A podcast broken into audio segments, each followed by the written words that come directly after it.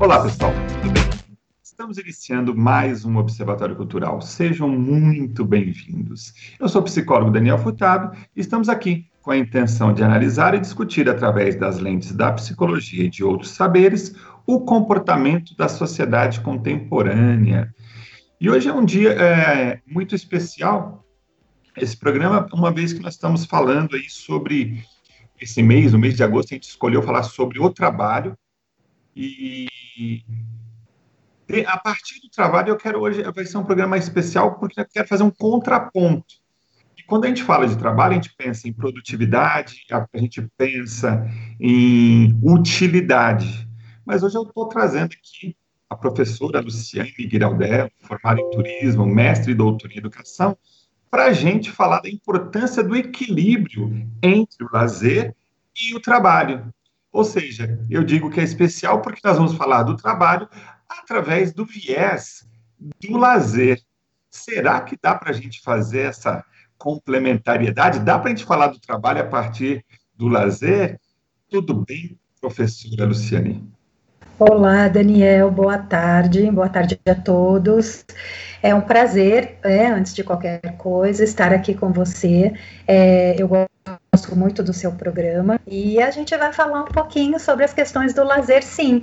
Dá para falar sobre trabalho e lazer e sobre o equilíbrio entre trabalho e lazer. Porque, Daniel, é, é importante a gente pensar é, o trabalho sob uma perspectiva realmente do equilíbrio, né? Você como psicólogo, é, você sabe que quando a gente tem aí uma, eu costumo dizer que a nossa panelinha de pressão, né, ela vai aumentando, aumentando, aumentando, e de repente a gente estoura. Pode ser que esse estouro se dê na perspectiva do trabalho, pode ser que esse estouro é, se dê na perspectiva pessoal. E o lazer, nesse sentido, ele pode tanto baixar um pouquinho essa pressão, como até melhorar a minha produtividade no trabalho. Né? A questão toda aí é a gente discutir o porquê esse equilíbrio é importante.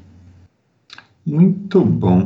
Na verdade, assim, né, é, eu fico pensando, nós estamos aí gravando hoje o programa, é, usando aí o Skype, o trabalho home office, as aulas remotas, porque os últimos cinco, seis meses parece que as coisas mudaram um pouco, né? Só parece, né? Ou seja, é, muitas pressões no nosso cotidiano, muitas modificações, muitas incertezas, muitas preocupações. E, e, de fato, no consultório psicológico, isso se reflete, o comportamento acaba se refletindo e chegando os problemas. E a gente tem percebido o quanto, ou pelo menos a falta que as pessoas têm dos momentos de lazer, é, do cinema, do parque, dos encontros sociais. É, parece que, inclusive, neste momento, a gente está entendendo um pouco melhor da importância do lazer nas nossas vidas, no nosso cotidiano. Como é que, eu queria que você pudesse fazer um raciocínio, uma reflexão, né? Como que o lazer tem sido percebido ao longo do tempo? Porque a minha impressão é de que o lazer ele é uma coisa que acontece depois do tempo do trabalho, né? É depois do trabalho que a gente vai à academia, depois do trabalho a gente vai ao cinema, e, e, e tudo é depois do tempo do trabalho. Mas, pelo jeito, esse, esse movimento, essa relação trabalho e lazer, ela está precisando ser mudada. Isso já é agora ou já tem um tempo que esse, essa, dessa necessidade? Vamos lá, essa é uma ótima pergunta, né? Na verdade, é, você sabia que não é consenso até hoje a definição de lazer? E por que que não é consenso? Porque o lazer ele tem é, uma perspectiva cultural que a gente não pode deixar isso de lado, né?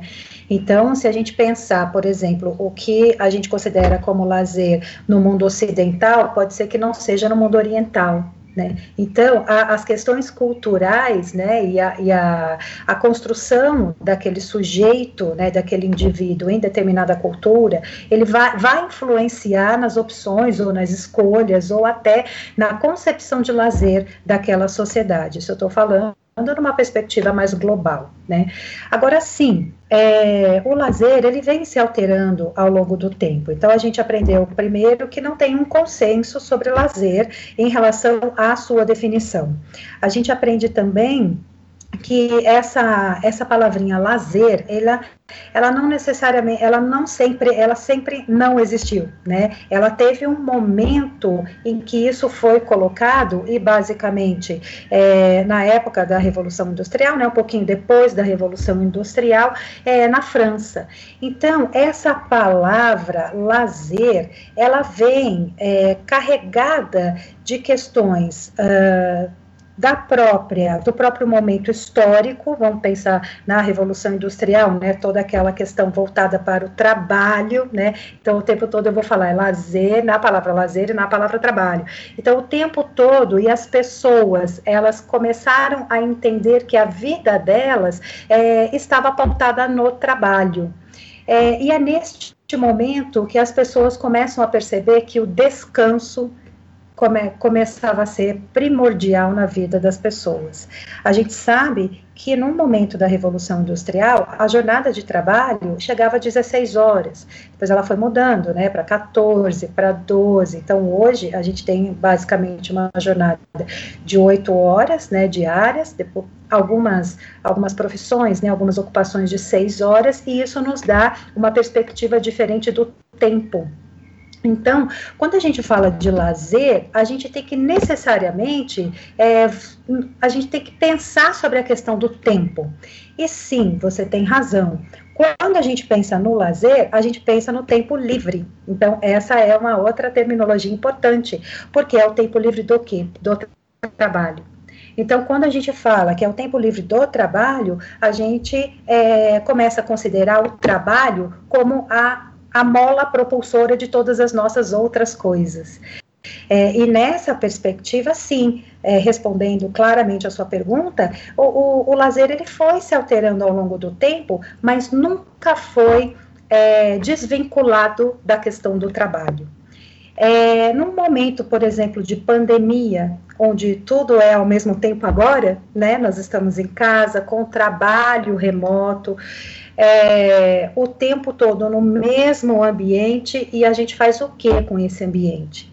É, a gente faz o que com essa gestão desse tempo, que acabou sendo um tempo total, não só o tempo livre do trabalho. Nessa perspectiva, é, é bom que a gente compreenda esse tempo, a partir de agora, é, como um tempo.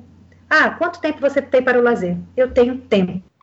Quanto tempo você tem para o trabalho? Eu tenho tempo. Então, nós precisamos agora fazer uma gestão do tempo e, dentro desse tempo, colocar todas as outras, é, todas as facetas, vamos dizer, da nossa vida, incluindo é, trabalho e incluindo lazer. Legal. Você falou de que teve momentos já de, de, do tempo do trabalho serem cargas horárias 16, 14, 16 horas por dia do tempo do trabalho. É, ao, longo, ao longo do tempo, essa perspectiva tem também se modificado. O trabalho acaba ocupando um grande, uma grande parte do nosso cotidiano é, os trabalhos têm mudado. A condição de trabalho remoto, o home office, né? Os trabalhos hoje, a, a característica do, trabalho tem deixado de ser tão o, o da fábrica, o fabril, e tem ido direcionado muito aos serviços. É, então, acho que hoje existe até um equilíbrio nas economias no mundo inteiro. Eu percebo é, é que há uma, a, não há mais só uma mola propulsora da economia. A gente viu agora na pandemia a importância no turismo, por exemplo, uhum. em, em, todos os países que vivem, que tem uma grande parcela da sua economia baseada no turismo, sofrendo, cidades sofrendo em função do, do, do turismo. Mas o que eu queria é, é, que você comentasse é o seguinte: qual a perspectiva do lazer? A gente pegou um pouco do passado do lazer. Qual a perspectiva do lazer atual e de qual que é a expectativa futura? A gente está diminuindo o tempo de trabalho e está aumentando o tempo livre para o lazer? Como que isso está se, se, se acomodando? Quais as perspectivas? É, na verdade, o que, que acontece? É, tudo vai depender de uma perspectiva pessoal, inclusive, sabe, Daniel?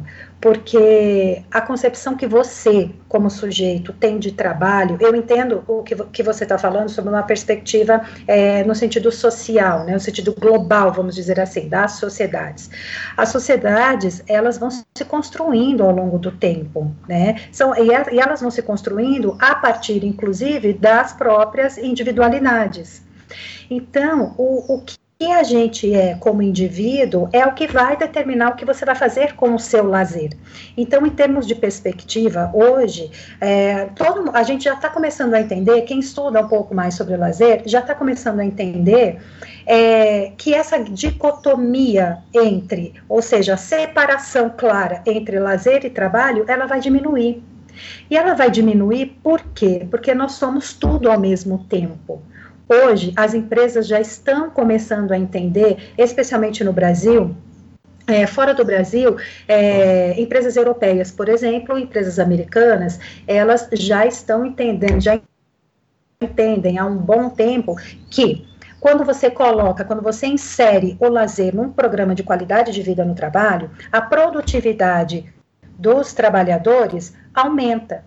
Só que a produtividade dos trabalhadores aumenta não em função especialmente do descanso físico que essa empresa uh, oferece para esses funcionários, mas sim do descanso físico, da diversão e do desenvolvimento social individual, que são as três funções eh, do lazer na nossa vida. Uma vez que essa empresa insere essa atividade no seu cotidiano, uma vez que ela insere essa atividade no cotidiano das pessoas, né, é, essas pessoas começam a levar para suas casas, para o seu hall de, pro seu hall de amigos, para sua sociedade, uma ideia do lazer de forma diferenciada. Então, considerando essa ideia de que hoje nós estamos multi, né, a tendência especificamente do lazer é ocupar maiores espaços até no espaço do trabalho. Agora, sim, eu concordo com você, quando a gente aumenta, é, diminui o tempo de trabalho, a gente aumenta o que nós chamamos de tempo livre, né? Numa perspectiva de que nós estamos olhando o trabalho como a mola da nossa vida. É, no momento em que a gente tem mais possibilidades é, de tempo, uma maior possibilidade de tempo livre, e logo nós temos uma maior possibilidade de usufruir de forma divertida, né, criativa desse tempo, é, isso cai numa perspectiva de uma formação pessoal que nós vamos ter por meio do lazer. E isso parte basicamente é, do, do, origina de uma transformação social. Então, sim, quando a gente diminui tempo de trabalho, a gente aumenta tempo de lazer. E aí, você falou na questão dos serviços, né? É fundamental entender que também tem serviços de lazer que vão suprir essa necessidade das pessoas. Pegando essa ideia, então, já para a gente começar a entender diferença dos serviços de lazer, Queria que você explicasse um pouco. Existe uma categorização, é possível se dizer dessa forma, é, dos tipos de serviço? Porque quando eu penso num restaurante, eu penso no serviço, mas eu penso no serviço do restaurante como uma utilidade para aquele trabalhador que está no centro da cidade e não tem tempo de voltar para casa, então ele não está no tempo de lazer, ele está se alimentando, é, uhum. é, é uma utilidade e tem aquele restaurante que está aqui à noite, eu vou fazer o happy hour. É, dá para categorizar serviços de formas diferentes? É, até dá para categorizar, mas olha só, você falou que você está no centro e por um acaso, com acaso não, por uma necessidade de alimentação, você vai ao restaurante. Eu também posso estar no centro sem ter necessariamente essa necessidade e por prazer, por satisfação, eu também vou no mesmo restaurante que você. Então, veja, um único restaurante, vamos dizer assim, está tendo duas funções diferentes. Então, quer dizer o seguinte. Na verdade, é, existem alguns serviços que são direcionados sim para o lazer. Os serviços turísticos, por exemplo, são serviços direcionados para o lazer, né?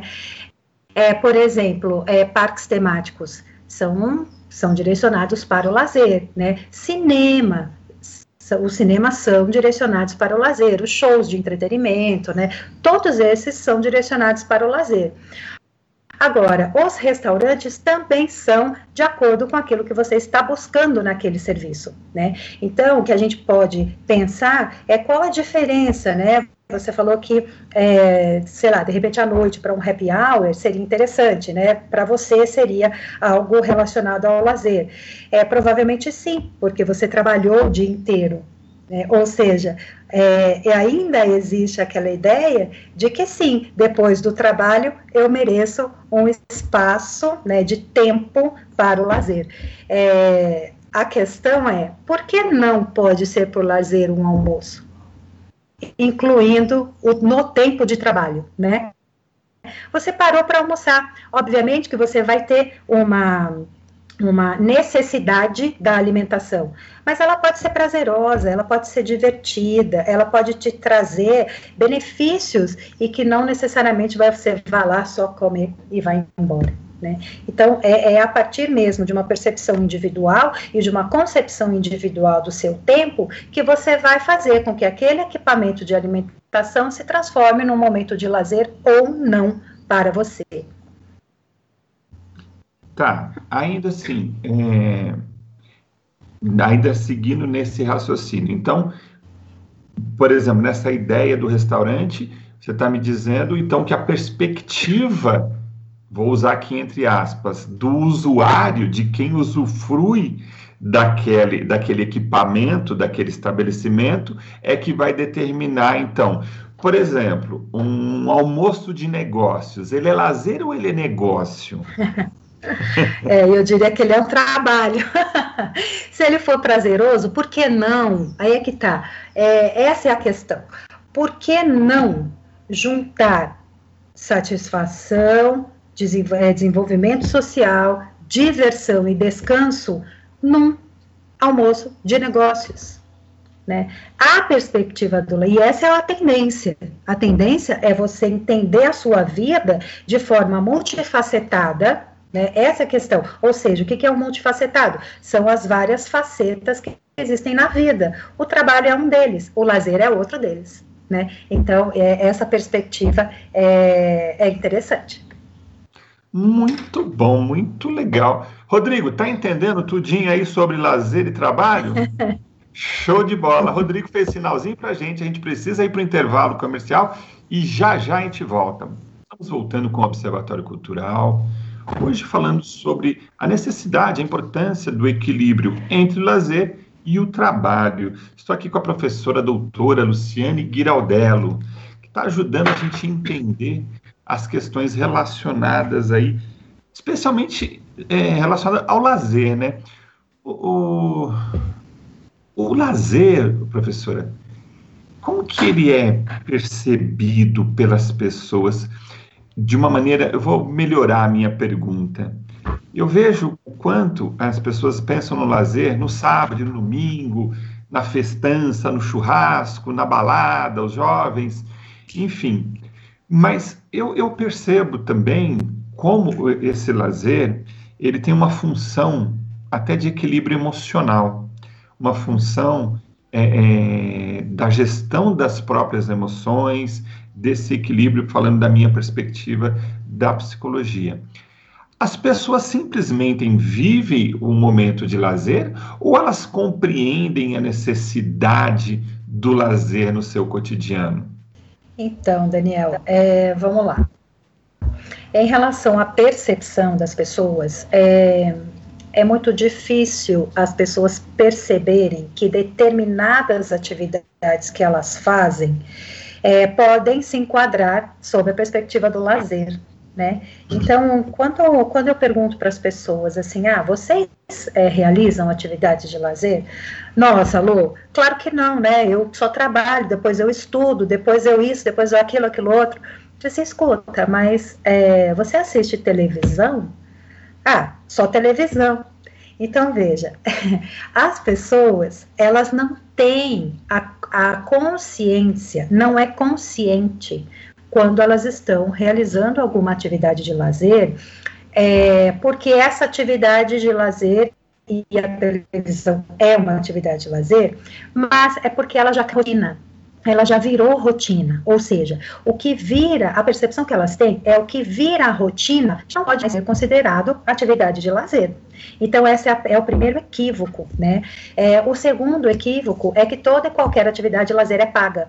Então, existe uma perspectiva de uma sociedade global de que o que é divertido, o que é legal, eu tenho que pagar, né? Não necessariamente, não. Mesmo porque a escolha de lazer, ela passa pelo indivíduo. Eu não posso escolher uma atividade de lazer para você. Por que, que eu não posso fazer isso? Porque uh, o lazer tem algumas questões que são interessantes, é, como características principais. Primeiro é a não obrigatoriedade. Você, eu não posso te obrigar, né? Fala assim, Daniel, vamos ao cinema comigo. Ah, o cinema vai ser bom para mim, né? Não vai ser bom para você, porque você não, naquele momento, não era a sua escolha. Então, realmente, a não obrigatoriedade é muito, muito importante como característica. A segunda característica é que ela é uma atividade que necessariamente te dá satisfação. Então você tem que estar satisfeito naquela atividade. Obviamente, gente, que a satisfação ela não é linear. É, ela não é linear, né? Ela vai ter, a gente vai tendo picos de satisfação ao longo da vida, das atividades que a gente é, realiza durante a vida. E o lazer é a mesma coisa, mas necessariamente ele tem que ter mais picos de satisfação do que de insatisfação, porque senão não, ele, ele acaba sendo uma coisa ruim, ao passo que o lazer precisa ser bom para você. Então, sim, as pessoas elas não estão percebendo por quê? Porque a vida tá uma loucura, né? A vida tá uma correria. E naquele momentinho que a gente é, para, pensa, senta, o próximo dia já chegou. Né? Então, é, essa correria, toda essa pressão que nós é, estamos recebendo da vida, né, da vida que eu falo, o tempo todo, ela, essa, essa pressão, ela achata as nossas possibilidades e as nossas percepções em relação ao lazer.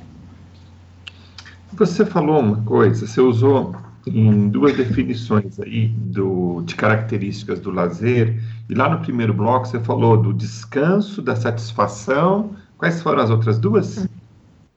Não, é assim, na verdade, a, é, em relação à definição, é, existe a não obrigatoriedade e a satisfação. Agora, sobre as funções do lazer, são três as funções hum. de descanso, o lazer serve para a gente descansar fisicamente e mentalmente, serve para é, como uma atividade de diversão, ou seja, tem que ser legal, tem que ser divertido, e serve também para que nós possamos nos desenvolver pessoalmente e ajudar no desenvolvimento do outro. Olha que legal isso, né? Ou seja, o tempo todo eu estou aprendendo, mas eu também estou ensinando. Bacana, então tá, agora eu entendi bem direitinho. Nas duas formas de apresentar aparece a palavra satisfação. E é aqui que é o ponto que eu queria para a gente ir para a minha próxima questão. É, a gente tem ouvido, especialmente de uns anos para cá, de 10, 5 anos para cá, as pessoas bastante imbuídas, voltadas para a felicidade. Né? Preciso uhum. ser feliz. E a questão, é, quando se pensa no trabalho, a gente tem as pessoas falando assim: olha, a gente precisa é, estar, fazer o que gosta. Queria que você comentasse um pouco a respeito do fazer o que gosta. Dá para a gente fazer só o que gosta na vida? Não, né? Não. É, é, essa questão da felicidade, ela, é, ela, é muito interessante, né? Eu, eu falo que eu tenho um negócio meio esquisito com essa felicidade. Na verdade, eu acho que a tal da felicidade, é, primeiro que ela não é um fim, né? Ela não é um fim. Então eu não tenho, eu não preciso porque senão fica aquela história, eu preciso passar por todos os perrengues para depois ser feliz, né? Então, é, ela não está lá na frente. Então, primeira questão. A outra questão é que virou uma ditadura da felicidade, onde, em todos os aspectos, eu preciso ser feliz, eu tenho que ser feliz. Em todos os aspectos, em todas as facetas da minha vida, inclusive no trabalho. Eu fico pensando, né? Se existe, se eu não me sinto pertencente, né, se eu não tenho a, o sentimento de pertencimento a uma equipe de trabalho, por exemplo, se eu é, se existem algumas situações em que eu sei que eu não sou recebida, que eu não sou bem recebida, que eu não me sinto bem naquele lugar, a pergunta é como é que eu vou ser feliz naquele lugar? Né? Ou seja, é, não, claro que eu não vou ser feliz naquele lugar. Ah, mas você tem que tirar o que é de bom de lá. Às vezes não também, porque eu tô triste, eu tô chateada, eu tô com raiva, né, eu tenho medo. Então, eu costumo dizer o seguinte, que Uh, a questão da felicidade, ela é uma questão é, que a gente precisa entender essa felicidade, inclusive, sobre uma perspectiva pessoal, de novo, né, a mesma coisa que o lazer, sobre uma perspectiva, sobre uma perspectiva é, do indivíduo como um todo. Então, é, essa é a minha questão sobre a felicidade. Outra coisa, será que é só na felicidade que a gente se desenvolve enquanto pessoa, enquanto indivíduo? Em relação ao lazer, por exemplo, eu costumo dizer, o tédio é fundamental. Por que, que o tédio é fundamental? Porque eu tenho o lado B da história. E se eu estou entediada, eu tenho que necessariamente ativar a minha criatividade e sair daquela situação. Então, nada mais é do que um exercício. O tédio é um exercício de vida e para a vida. Então, se eu estou entediada no trabalho, eu vou ter que fazer uma reviravolta aí para sair do tédio. Se eu estou infeliz no trabalho, eu vou ter que fazer uma reviravolta para sair dessa infelicidade. Mas espera aí, eu vou sair da infelicidade para ir rumo à felicidade? Também não necessariamente. Eu só quero é, exercitar a minha criatividade para eu fazer um movimento na vida e partir para uma outra questão que talvez me dê uma melhor satisfação, né? Agora, você falou é, nessa questão da satisfação, claro, é, nem a gente busca, né, hoje é, é, uma sociedade da satisfação, né, busca-se satisfação em todos os lugares. É a mesma questão. Às vezes, a insatisfação é fundamental para o nosso crescimento pessoal. Ela, é, ela é fundamental justamente para a gente ter esse movimento. Agora, onde o que não pode ter, aí sim, é uma característica fundamental do lazer, ele não, a gente não pode estar insatisfeito naquela atividade de lazer, porque ela deixa de ser atividade de lazer. Ela não tem mais a questão da de uma das características enormes do lazer, que é a diversão. Então, sim, se aquela atividade está me deixando insatisfeita e eu estou com sentimentos negativos, aí ele já não está cumprindo o seu papel.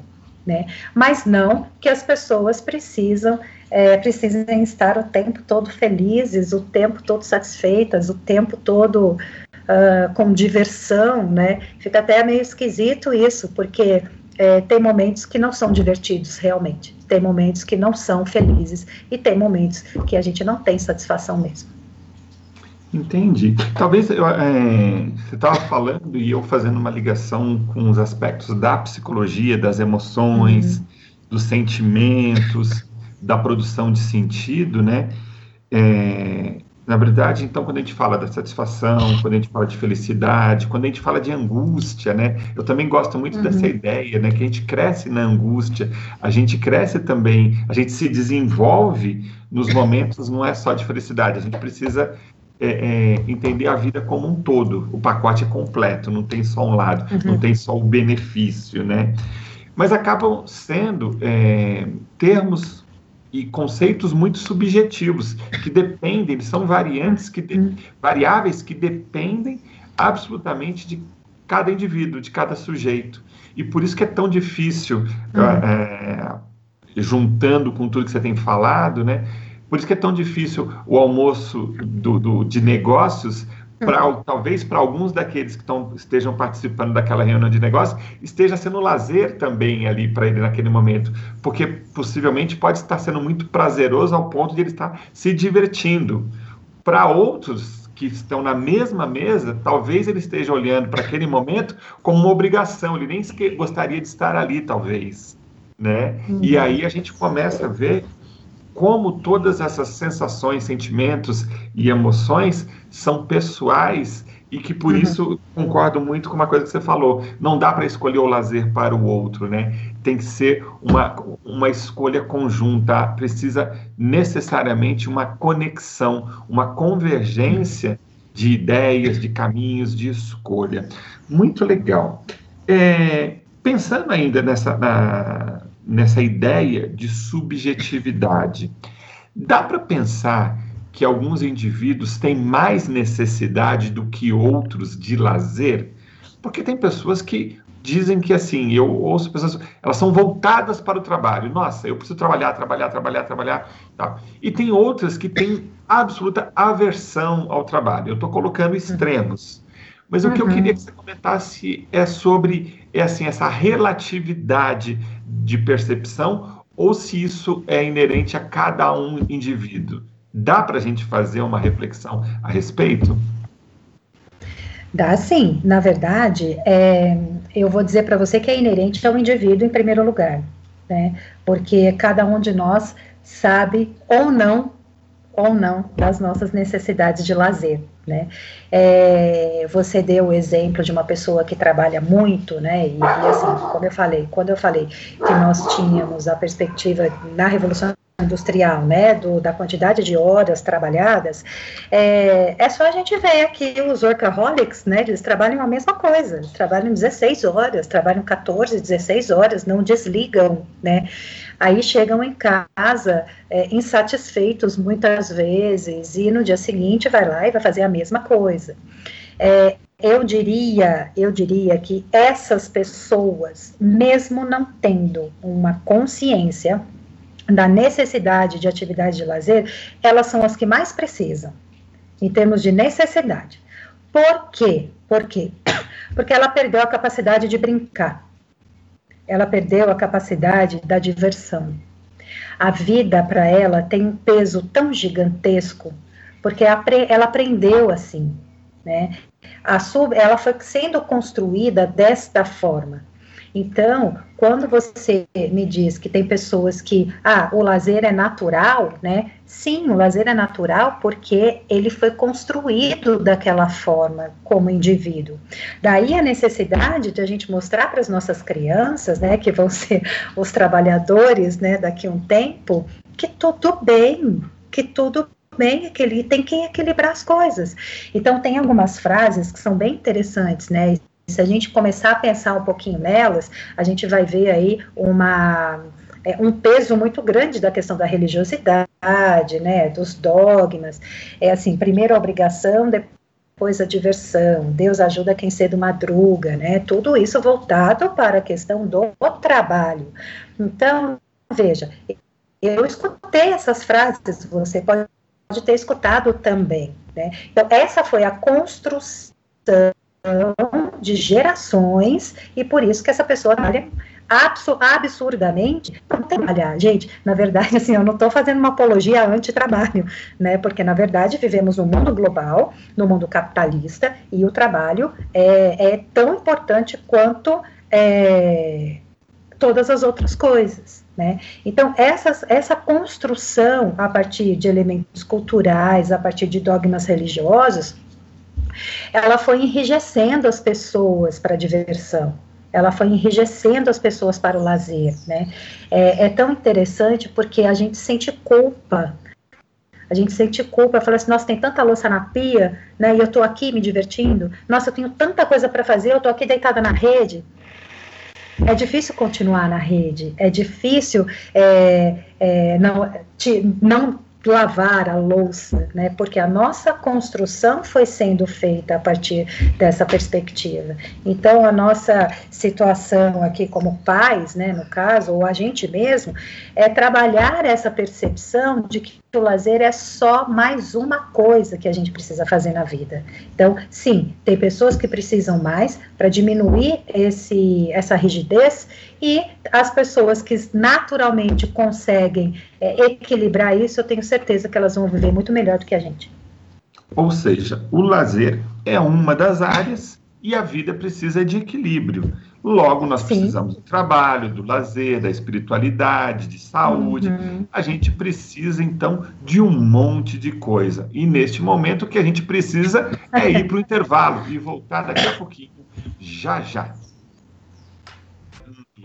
um observatório cultural, hoje tentando entender um pouquinho mais sobre, entre aspas, a função do lazer em nossas vidas, né? Recebendo aqui a professora a doutora Luciane Giraldello, ela que é formada em turismo, mestre e doutora em educação. Pegando esse ganchinho aqui da sua formação em educação, o las... nós somos educados para o lazer? Ou, ou o lazer é uma coisa que se aprende por osmose, sozinho a gente vai aprendendo. Como que, como que se dá essa compreensão sobre o lazer? Então, Daniel, nós deveríamos ser educados para o lazer, né? Assim como a gente deveria ser educado também financeiramente, né? Então, é assim, é, o que a gente tem feito é, nós temos aprendido por osmose, né? Mas muito do que a gente sabe hoje sobre o lazer, em termos, assim, quando eu falo o que a gente sabe hoje, é, a partir do momento que a gente não tem essas informações, né? Porque a partir do momento que a gente começa a ter essas informações que nós estamos falando aqui hoje, é, a gente se torna responsável, nós nos, torna, nos tornamos responsáveis pelo nosso próprio lazer. Né? Mas é, até então nós temos muita, muita influência da família, do núcleo, né? Eu vou dizer, não é da família, mas do núcleo onde a gente nasce, né? Por quê? Porque são as concepções que nós vamos criando, que nós vamos construindo a partir dessas referências. É, por isso, por isso é, é muito comum que as nossas atitudes de lazer na vida adulta sejam muito ligadas às atitudes de lazer do, do, núcleo onde nós fomos construídos, no sentido cultural, no sentido familiar, né, no sentido das referências que nós recebemos. Por essa, essa é uma questão. A outra questão é que o lazer, sim, ele pode ser ensinado. É, existe uma ideia de um autor muito bacana, que é o Marcelino, aqui no Brasil, ele foi professor da Unicamp durante muitos anos. É, ele fala sobre o duplo aspecto educativo do lazer, né? ou seja, lazer e educação estão absolutamente ligados. Primeiro, é o lazer, uh, a educação para o lazer, que é educar para usufruir o tempo, não necessariamente tempo livre, tá? O tempo como um todo e a educação pelo lazer, ou seja, vamos educar por meio do lazer, o lazer como um veículo de uma forma de ensinar algumas coisas. É, e isso é possível de ser colocado, por exemplo, nas escolas. Né? Ensinar pelo lazer, você ensina de uma forma lúdica, e eu tenho certeza que as, que as crianças aprendem de uma forma muito mais interessante, né, que é o que as escolas construtivistas fazem, né, por meio de projetos que vão é, fazer com que a criatividade das crianças seja aflorada e não podada, né, então tem toda uma questão específica, e educar para o lazer é dizer para as pessoas, olha, você pode usufruir do seu, usufruir, usufruir o tempo, o tempo é fazer isso. Por qual a importância de usufruir o tempo? A vida não é pautada só no trabalho. Então, pode ser educada, as pessoas podem ser educadas. O que a gente entende é que o núcleo onde ela começa a sua construção da subjetividade interfere basicamente para toda a vida. E pegando, e falando em toda a vida, a vida começa na infância, adolescência, são as primeiras etapas de importância aí para a formação do indivíduo, é, para chegada na vida adulta. Mas a gente tem percebido, eu queria que você comentasse a seguinte ideia. A gente tem percebido as pessoas com essa compreensão do lazer, ou ainda as pessoas estão numa mentalidade utilitarista da educação? Por exemplo, nós temos no mês de julho, eu, o Observatório Cultural fez uma série de programas conversando uhum. voltadas para a educação, e nós conversamos com pessoas relacionadas à educação, professores, gestores, é, é, educadores, uhum. enfim. É, e o modelo que ainda é proeminente, o modelo que a gente tem, ainda é muito voltado para essa é, eu digo que é, a criança entra no primeiro ano para chegar no segundo, para chegar no terceiro, no segundo grau, para fazer uma faculdade, para ter uma profissão e trabalhar. Ou seja, se pensa no trabalho 90% da vida do indivíduo. Então a criança ela vai poder brincar depois que fizer a lição. A criança na escola, ela não pode brincar, a escola tem que ser levada a sério. Isso é uma realidade, na minha, na minha percepção leiga, de, não sou estudioso do lazer, mas a minha percepção me leva a perceber, a verificar essas atitudes.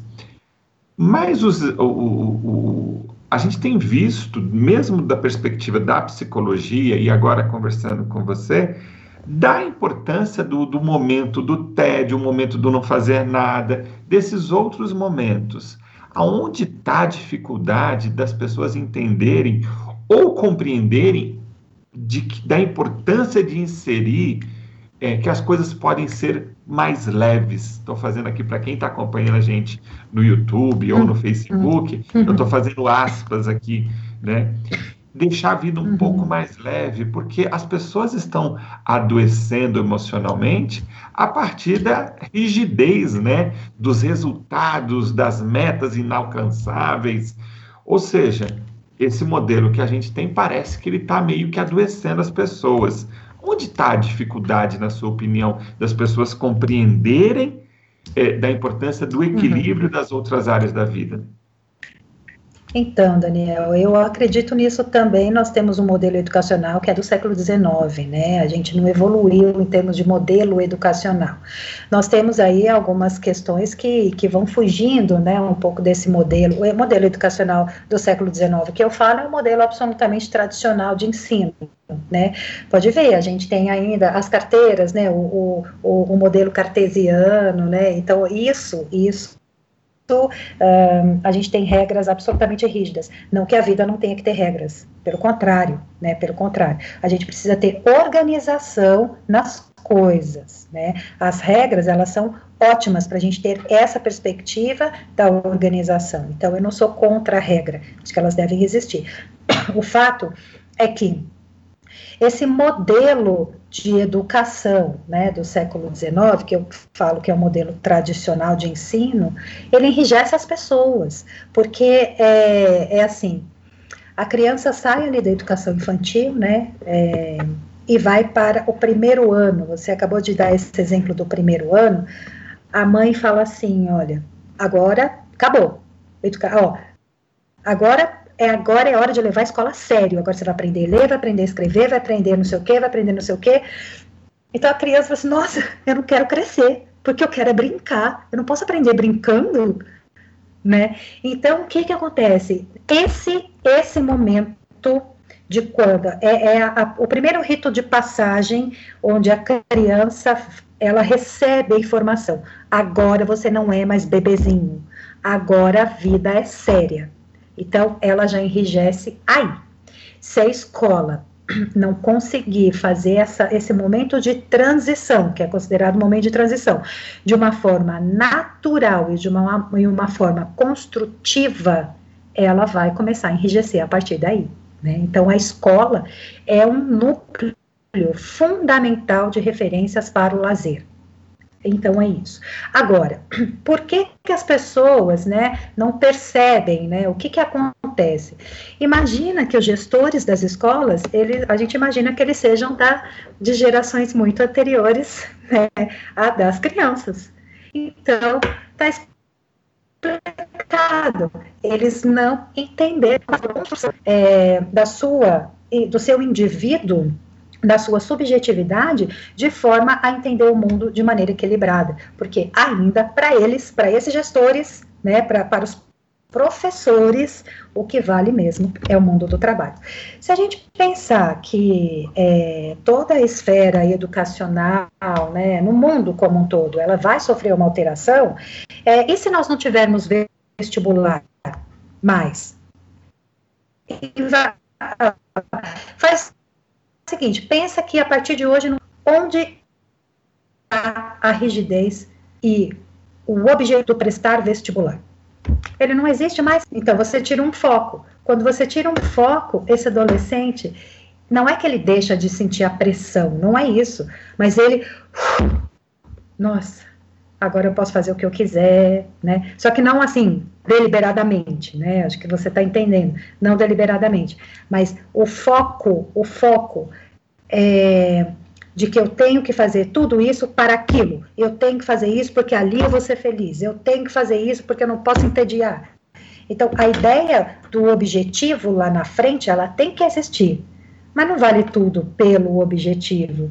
Vale você ficar doente pelo seu objetivo? Né? Vale você. Se, se, essa for a sua escolha, ok, tudo bem.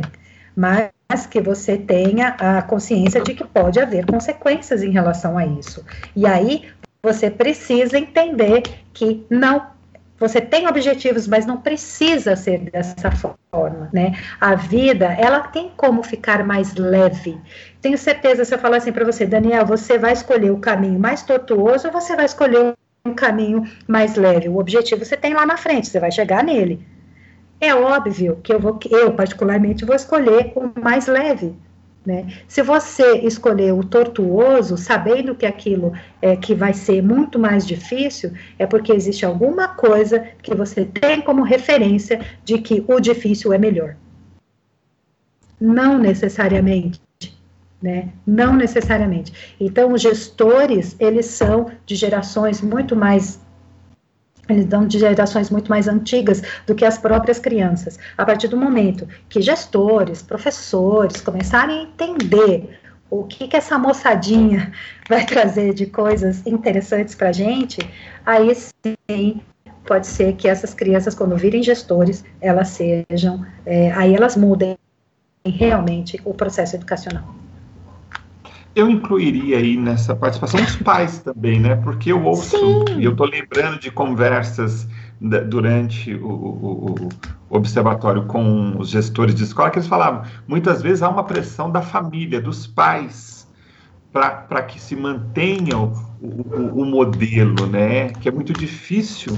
Eu ouvi de uma professora dizer a dificuldade em se implantar metodologias novas porque uhum. tudo aquilo vinha para algumas escolas, aquilo que sai do, do, do escopo daquele ideal ou da idealização daquele, daquela instituição, ela fica, ela é barrada, ela é dificultada a ser inserida. Mas o que eu acho que a gente está caminhando por um fim aqui, mas eu queria trazer ainda ó, uns últimos comentários, né? Que no final eu acho que o que você falou, uma coisa que eu achei bem bacana, né, que está intrínseco aí, que é autonomia e liberdade, né? Se a criança, o jovem, o adolescente fossem criados dentro de uma perspectiva de liberdade de escolha, que é o caminho que teoricamente seria o mais leve, não significa que vai ser mais fácil, mas quando eu entendo que eu tenho um propósito, uma motivação, né? O, o, quando eu entendo que eu gosto daquela atividade, eu me torno mais motivado. Então ela acaba se, ela não vira uma tortura, né? Ela vira um prazer, né? Eu lembro da minha adolescência, eu gostava muito de matemática. Para mim, matemática e física não era tortura, era prazeroso. Uhum. Era uma perspectiva uhum. minha, a partir de um professor de física que tinha uma metodologia de ensino que fazia a gente gostar de física e da matemática. E autonomia, né? Enquanto a gente estiver criando é, indivíduos para serem dependentes, a, a, fica complicado, porque eles não conseguem decidir e buscar, inclusive, é, aquilo que querem ser, porque não conseguem saber o que querem. E aí, eu, é quando eu atendo os adolescentes, eu percebo sempre o vazio, o tal do vazio interior. Mas por que o vazio? Ah, eu não sei o que, que eu quero da minha vida. Porque não foi estimulado ele a pensar em que sujeito que ele é, né? Uhum. Que sujeito que ele quer ser. E aí você perde é, é, a possibilidade de fomentar de potencializar a autonomia daquele garoto, aquela garota ser quem ela quiser na vida dela. Últimos comentários, estamos caminhando aqui, está acabando o final. É, queria te agradecer muito, mas se você quiser comentar essa coisa da autonomia, professora, fique à vontade. Obrigada, Daniel. Na verdade é isso mesmo, né? Você falou que quando ela, é, quando a pessoa, o adolescente, né, na verdade, ele tem essa autonomia, ele acaba descobrindo, né, quem ele é e ele acaba descobrindo do que ele gosta. E o lazer é isso, é subjetivo. Só ele, só ele vai poder escolher aquilo que ele quer fazer como atividade de lazer. Só ele vai poder escolher aquilo que ele gosta de fazer, aquilo que, te, que, que dá satisfação para ele. Por isso que a percepção ela é absolutamente individual. Né? Vou te contar uh, uma questão interessante. Eu conheço empresas você estava falando da questão dos pais, né? Eu conheço empresas que colocam, que colocaram já atividades de lazer, né, no cotidiano ali da empresa, que as pessoas resolveram ficar trabalhando. e qual a justificativa? Olha que interessante. Qual a justificativa? Ah, eu não vim aqui para brincar, não, eu vim aqui para trabalhar. O meu serviço vai ficar atrasado. Então, veja, é, você entende por que, que passa por uma questão de construção da subjetividade? Esses pais, esses pais aos quais você, você mencionou, também passaram por uma questão de construção da subjetividade, né? E ela perpetua, e ela vai, né, indo até que alguma coisa seja modificada ali. Então, é bem importante falar que é, o lazer é, é subjetivo, sim, mas ele também é autônomo. O lazer é autônomo e a pessoa tem que ter autonomia para escolher o que ela quiser em relação ao lazer. Né? Ela tem que dar conta. Quando ela é autônoma, ela se responsabiliza por aquilo. E pronto. E vai, e vai ser feliz, né? Quem sabe? e vai ser feliz. E, é isso, nós fomos muito felizes hoje, porque o programa foi muito legal. É, gostei muito das explicações, do, do, das ideias. Eu acho que é, essa é a possibilidade. O observatório é isso: observar e fomentar e refletir a respeito. Valeu, muito obrigado aí pela sua, pelo seu tempo. Você que está em casa, gostou? É, você vai poder ouvir este e outros temas do Observatório Cultural onde e quando quiser. É só acessar os podcasts aí no site da macradio.com.br ou também em minhas redes sociais, no Instagram Hoje também este programa disponível no YouTube e também no Spotify. PC Daniel Furtado. Agradeço imensamente o meu amigo aí no comando técnico, Rodrigo Albrecht, que sem ele esse programa não existiria.